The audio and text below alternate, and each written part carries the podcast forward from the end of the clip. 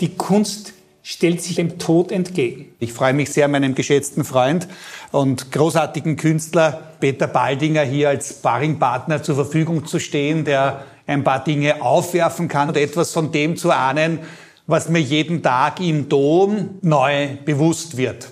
Und das ist für den Dompfarrer von St. Stephan Tone Faber die Begegnung mit Kunst, Gott, dem Tod und dem ewigen Leben. Sehr geschätzte Brüder und Schwestern im Glauben und im Zweifel, misstrauen Sie jeden, der sagt, er glaubt nur und zweifelt nicht. Er lügt, er ist scheinheilig, würde ich einfach so deutlich auch zum Ausdruck bringen, weil alles ist zu arbeiten und neu zu buchstabieren. Herzlich willkommen bei Wissensart, dem Podcast der Wissenschaft und Kunst vereint, heißen Sie Elisabeth Juliane Nöstlinger, der Künstler Peter Baldinger und Dompfarrer Toni Faber.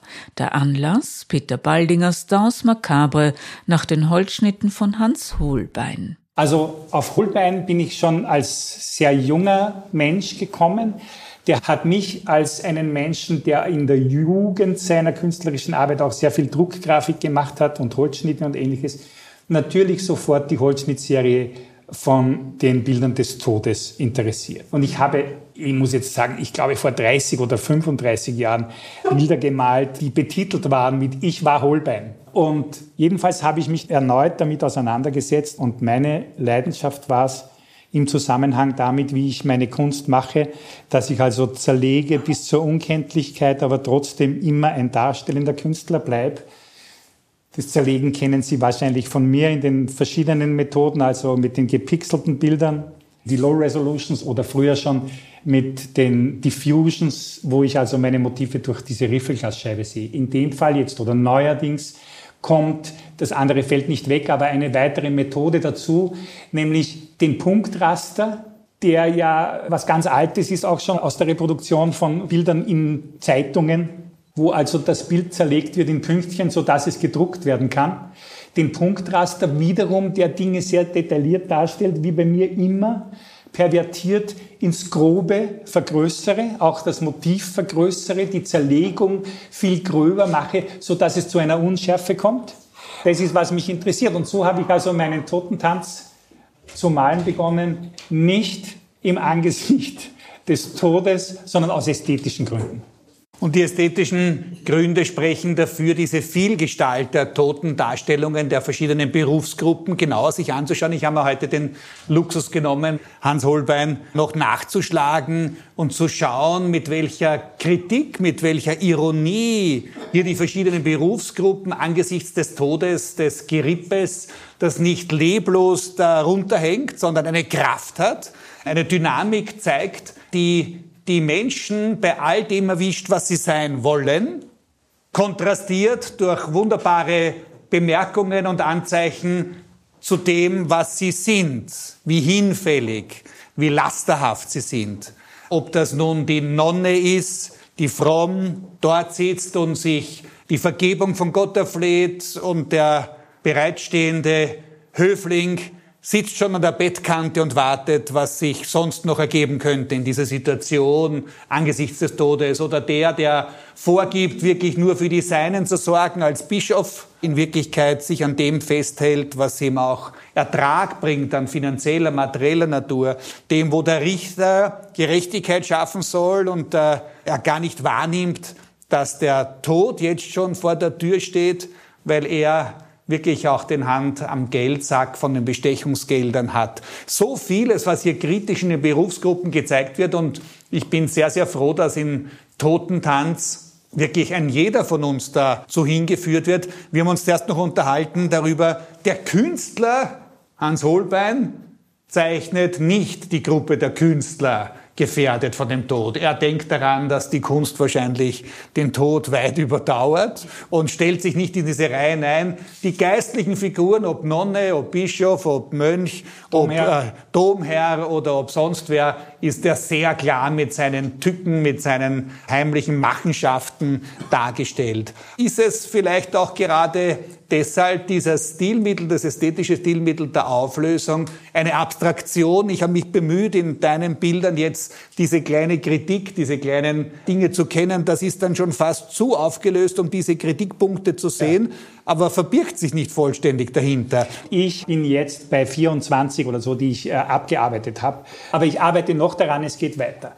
Die Auflösungsgeschichte hat natürlich jetzt im Todeszusammenhang auch damit zu tun, dass es durch den ja letztlich zumindest im körperlichen Sinne zu einer Auflösung kommt, also von all dem, was wir uns vorstellen oder was wir jetzt hier darstellen. Und das nimmt meine Kunst vorweg. Das nimmt natürlich auch dann ein bisschen von der Angst. Was du zuerst gesagt hast, dass der Künstler all die Stände, all die Berufsgruppen untergebracht hat, die halt damals in, also als interessant erschienen, die Künstler selbst aber nicht, ist natürlich witzig. Das ist ja das Wesen der Kunst. Die Kunst stellt sich ja dem Tod entgegen. Die Kunst und der Tod haben insofern ein Verhältnis miteinander, weil es dem Künstler anheim ist, überleben zu wollen. Ja, also man kann vielleicht eben dieser körperlichen Auflösungsgeschichte ja nicht entkommen, aber er will überbleiben.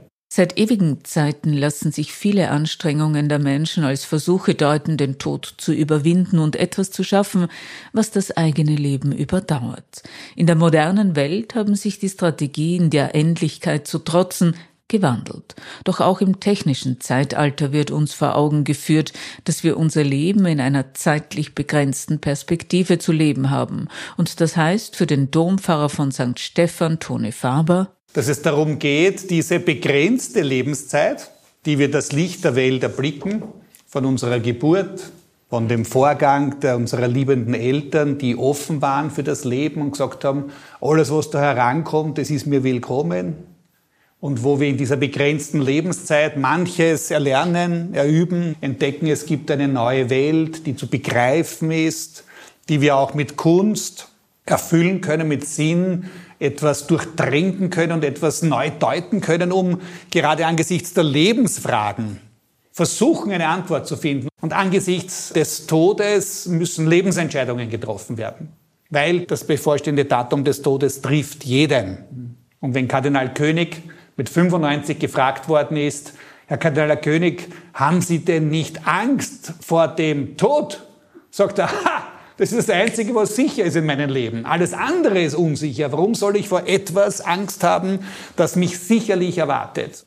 Tone Faber hat die Auseinandersetzung mit dem Tod bereichert, seinem Leben enorme Gestaltungskraft verliehen und Peter Baldinger will ihn, wie schon gesagt, mit seiner Kunst überwinden. Also ich weiß das zum Beispiel von mir und äh, sehe das auch immer wieder im Zusammenhang mit der Kunst und da passiert's ja auch. Ja? Der Künstler entzieht sich da ja schon ein bisschen der Situation des Normalsterblichen. Und äh, Holbein, das ist ja toll, hat ja im Zusammenhang mit diesen ganzen Totentanz und, und Todesdarstellungen des Mittelalters auch etwas Neues gebracht, weil zuvor waren es ja wirklich diese Tänze mit einem Tod und er hat die einzelnen Paare genommen, so wie du sehr schön erzählt hast, wo die tatsächlich aus dem Leben gerissen werden ja, und sich nicht wirklich wehren können. Sie wollen das ihre machen, aber es ist zusammengerammt. Es ist einfach fertig und da kennt ja kein Pardon und hat es eben auch sehr, sehr deutlich gezeigt. Und das Werk ist ja schon zu Lebzeiten sehr, sehr populär geworden und eben dann in den Holzschnitten gedruckt worden in Lyon und hat viele Auflagen, bis heute viele Auflagen erreicht. Das hat die Menschen sehr berührt. War natürlich damals mit der Todesdarstellung eine Geschichte nach den Zeiten der Pest und diesem Wegsterben, wo man gesehen hat, es nutzt nichts, ob einer der Graf ist oder der Sandler. Ja. Es erwischt jeden. Nur nicht die Künstler letztlich. Der Tod ist etwas, der mich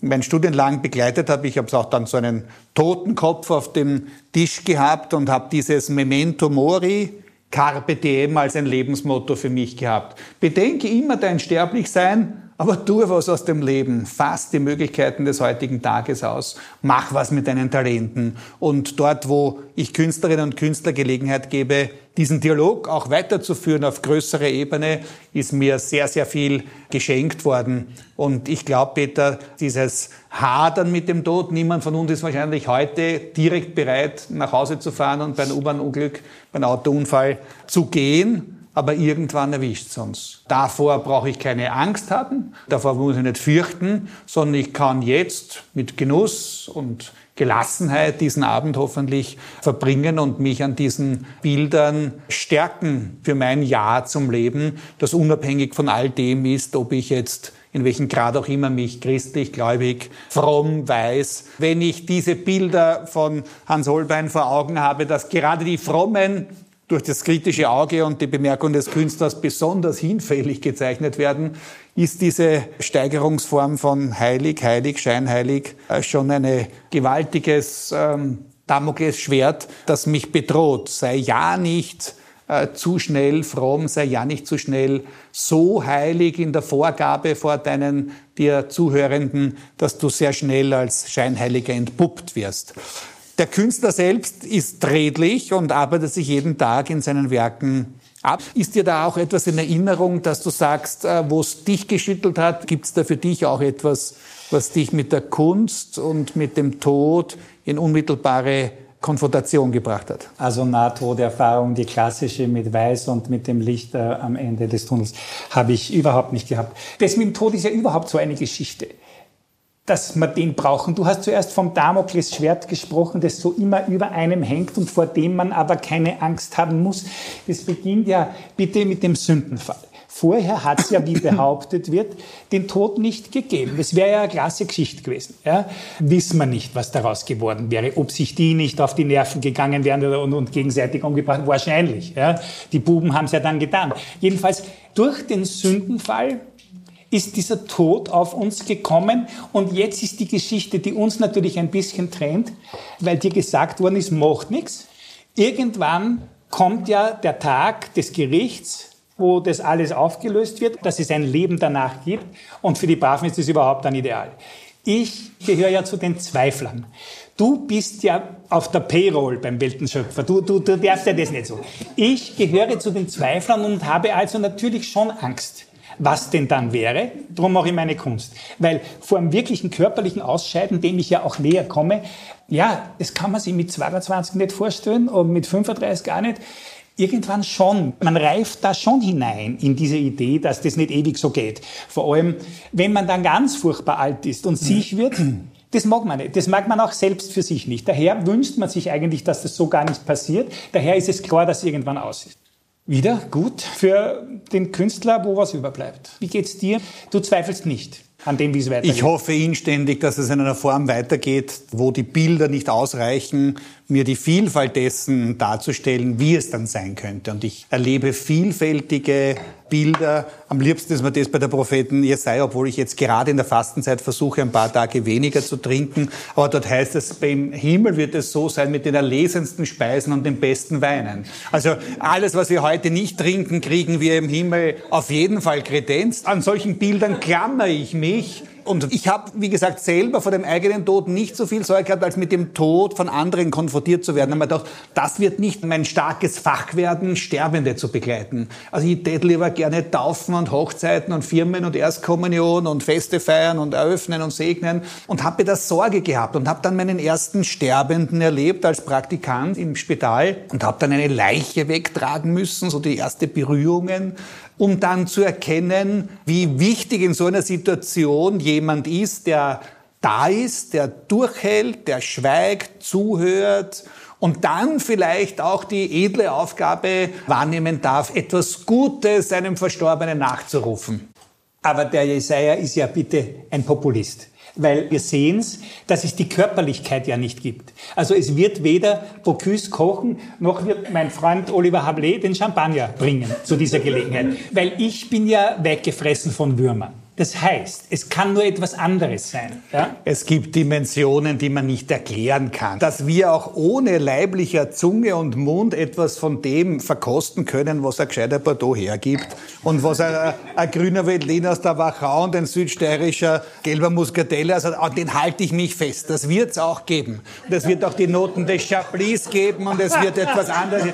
Da, da, da, da zeige ich sonst auf, ich möchte bitte jetzt ein Glas Chablis und ich möchte jetzt nur einen gelben Muscatella Muscatell und ich möchte noch einen Cuvée Quattro von Josef Gagen, Deutsch Kreuz oder sonst etwas. Also ich denke, diese Versprechen sind Bilder und gleichzeitig eine Ahnung von dem, wie es äh, Gustav Mahler in seiner Auferstehungssymphonie und später dann Falco, muss ich denn sterben, um zu leben? Aber ich denke mir, diejenigen, die sagen, sie zweifeln vollständig dran, als ob sie wüssten, dass es nachher nichts gibt. Mhm. Da bin ich sehr vorsichtig. Gut, da bin ich, bei ich bin bei den Zweiflern und bei den Agnostikern, nichts Genaues weiß man jetzt, sehr gut daheim. Und das ist mir mit der Konfrontation mit dem Tod sehr, sehr wichtig, dass wir nicht die obersten Leichenbestatter der Gläubigen sind, sondern wir versuchen, Hoffnung, Lebenszeichen zu geben und, und ich sehr gerne immer die Stelle aus dem Weisheitsbuch wähle, wo Gott sich selbst darstellt, ich bin der Liebhaber des Lebens. Gott ist der Liebhaber des Lebens. Gerade auch in der Konfrontation mit dem Tod und über den Tod hinaus. Und große Kunst, und dazu gehört die Kunst von Peter Baldinger, gibt mir neue Nahrung dafür. Dompfarrer Toni Faber über den Künstler Peter Baldinger bei Wissensart, dem Podcast der Wissenschaft und Kunst vereint. Das Video des Gesprächs von Toni Faber und Peter Baldinger über die Kunst und den Tod in der Galerie Dantendorfer wurde von Werner Brix gedreht. Auszüge davon sind in diesem Podcast zu hören. Auf bald, sagt Elisabeth Juliane Nöstlinger.